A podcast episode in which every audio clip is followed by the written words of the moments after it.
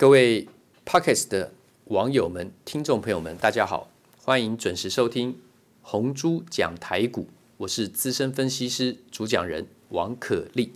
我在投顾公开分析讲解股票，同时开始带会员操作，给予盘中买进卖出个股的建议。到今年已经是第二十五年了，啊，有很多的专业可以跟像。听众朋友们、投资朋友们做报告啊！当然，专业永远学不完啊，永远学不完。时间越来越怎么样快啊？速度进步的越来越快，科技东西发展的改变速度越来越快，所以没有好的基础的话呢，会跟不上啊！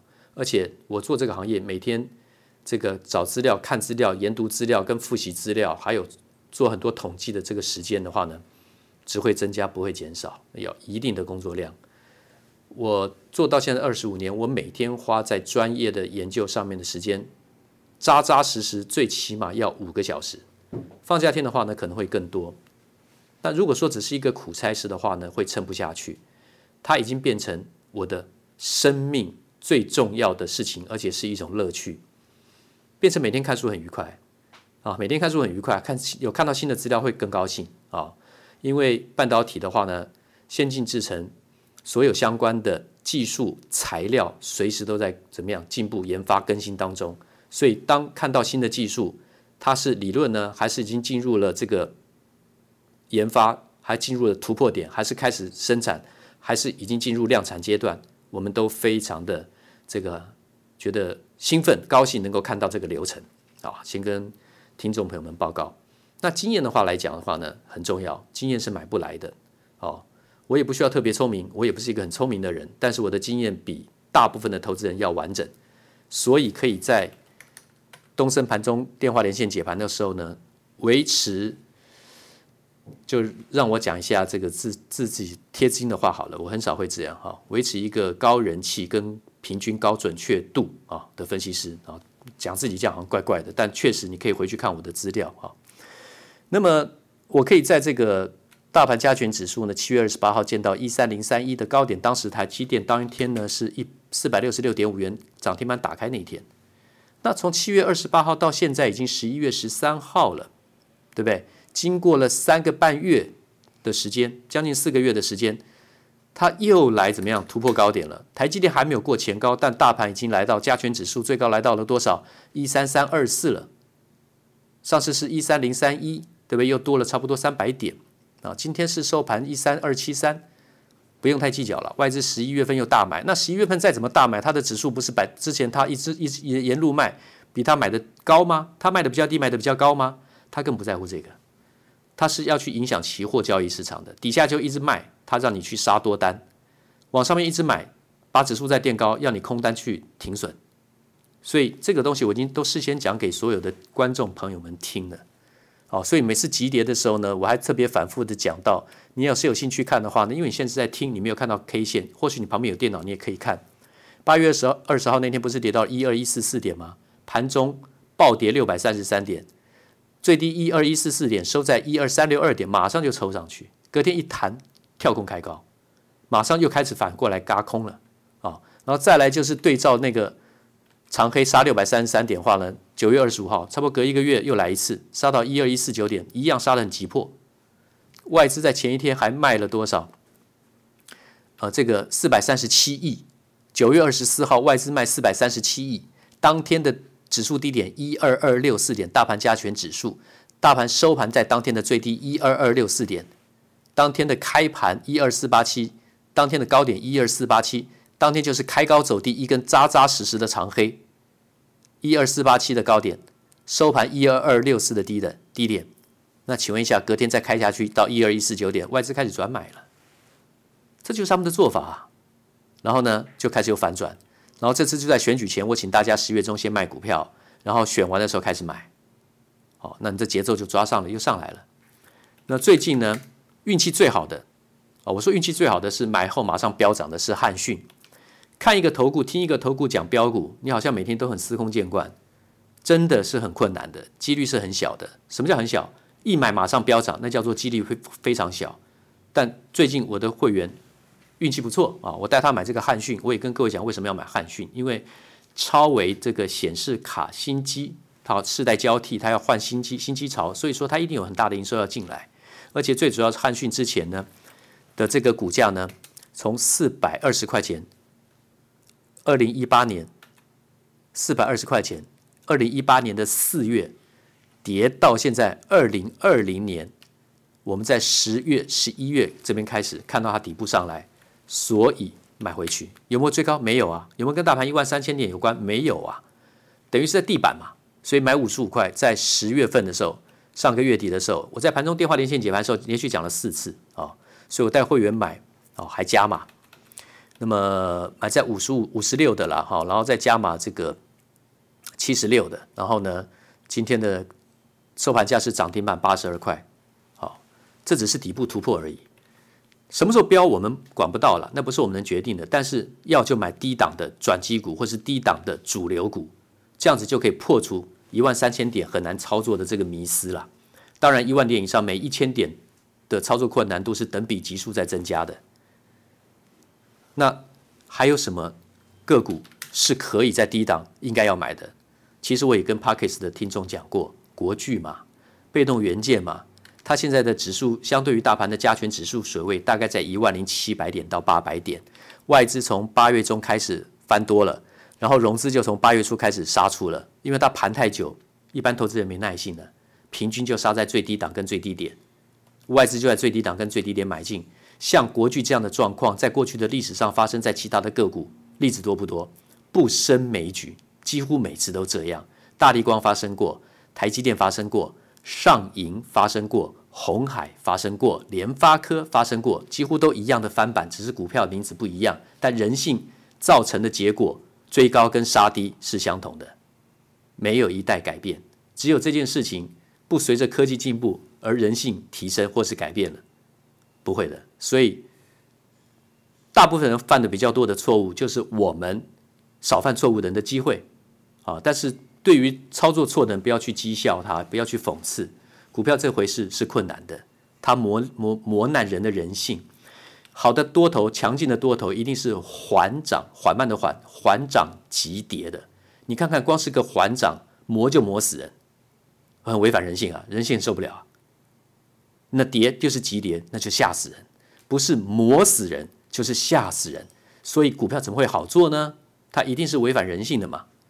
各位听到现在，只要有一点点市场资历的，觉都觉得我在讲的是废话，老生常谈，不是如此而已。我是去执行违反人性操作的，因为我在市场资历够久，经验已经把我磨得强迫我去做违反人性的事情。我没有办法百分之百抹杀人性，但是我把人性部分会影响交易的部分已经抹杀掉了，比一般人多很多。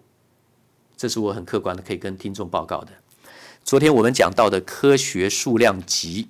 有巨大数量级跟微小数量级，就是每十的三次方或是负三次方为一个级距。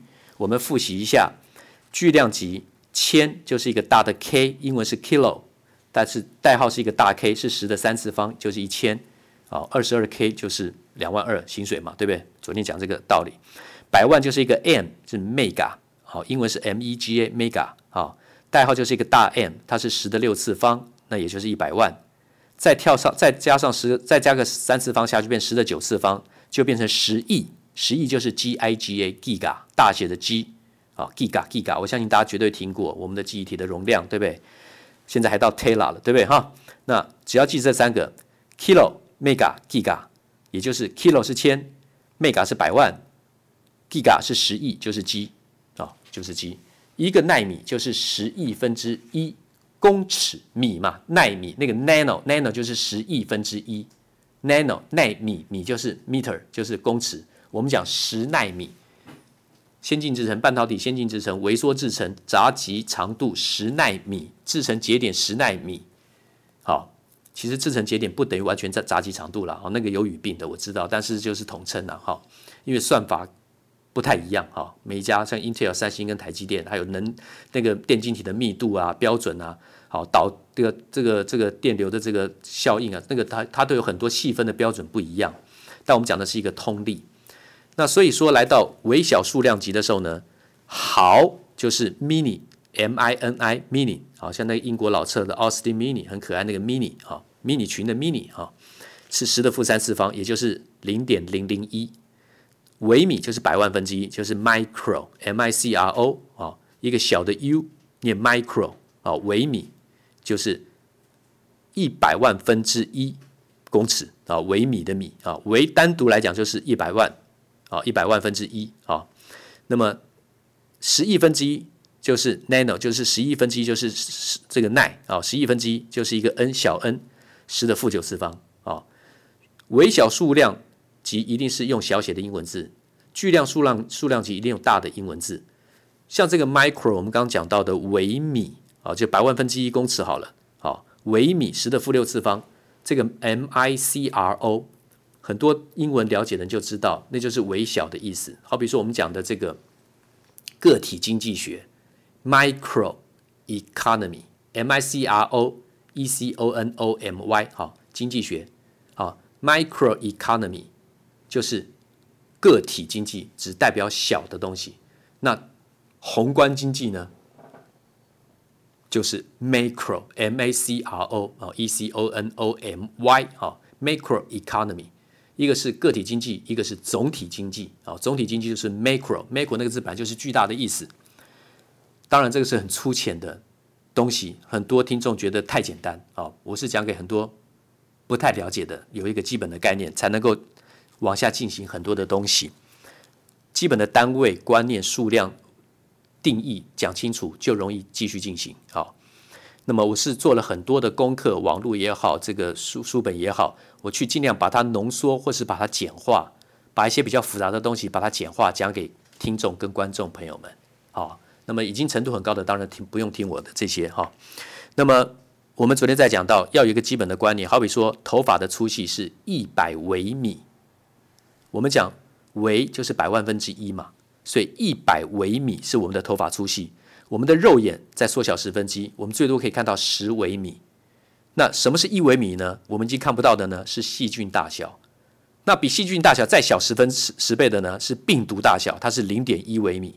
零点一微米，是不是以千的单位来讲，就等于一百纳米？没错，昨天没有讲到这个。病毒就是一百纳米，病毒大小一百纳米，头发粗细，头发的直径粗细一百微米。好，今天大家记住这个哦，就够了。我们的头发平均粗细直径是一百微米。当然有人算过，看过电子显微镜看，有的是大概六七十微米，有的是一百二十微米。那我们不管，我们抓个大一个整数，平均人的头发直径粗细是一百微米，而我们的病毒大小呢是一百纳米。病毒大小一百纳米，人眼看不到了。当然你看不到病毒嘛。我们的肉眼极限是十微米，是比我们头发再细十分之一的东西，我们还看得到。好，今天大概也是记这里。我们昨天也是讲到这里。最后，你要是有兴趣听一下投顾相关的事的话，你就听啊，不然可以先今天先结束。投顾事情我要讲什么呢？不会讲太久。我先给各位一个口头标题，大家去想想看。谜一样的绩效，投顾这三十年来到现在为止都没变。谜令人不解的、太玄的谜一样的神效。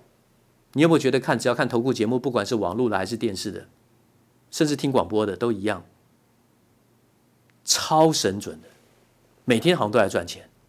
不管是到了一万三千点，还是以前的四五千点、三千点，每天都有人在赚钱，每个投顾都在赚钱。你觉得这个正确、真实的几率有多大？我可以跟你保证，比中头彩的几率还要小，比闪电连续击中三次的几率还要还还要小。那可是为什么这么多人还这么看这么夸张的投顾节目？因为人性的弱点就是贪，就是快，就是急，急就要快。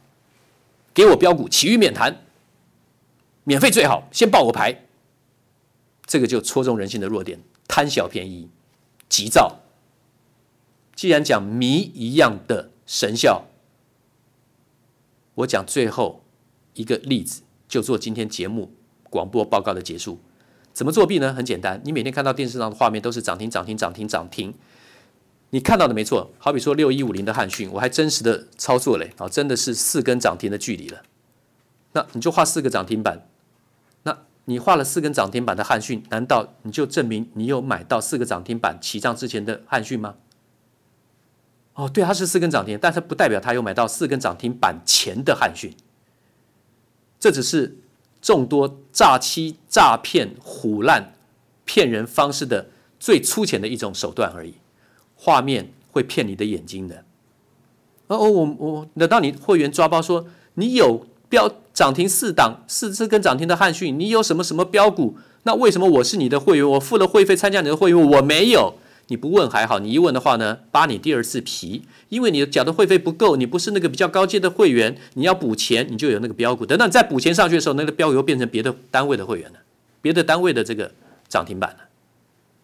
我讲这些绝对不是编故事，你有参加过，甚至参加过很多投资的听众朋友们，你去问问看，伤天害理啊！可是它很有用，老老少少一批一批前仆后继来的新的分析师。很多好的没学就学这个坏的。王可立在市场二十五年，我有资格讲这句话。我不是要批评同业，我是告诉你要小心。每个行业都有每个行业诈骗的手段，而且通常很粗浅的手段都很有用了，就已经很有用了。因为人性是弱点的。下礼拜见。投顾逾二十三年，真正持续坚持、专业、敬业、诚信的金字招牌。欢迎有远见、有大格局的投资人。加入红不让团队的行列，二三六八八七七九，二三六八八七七九。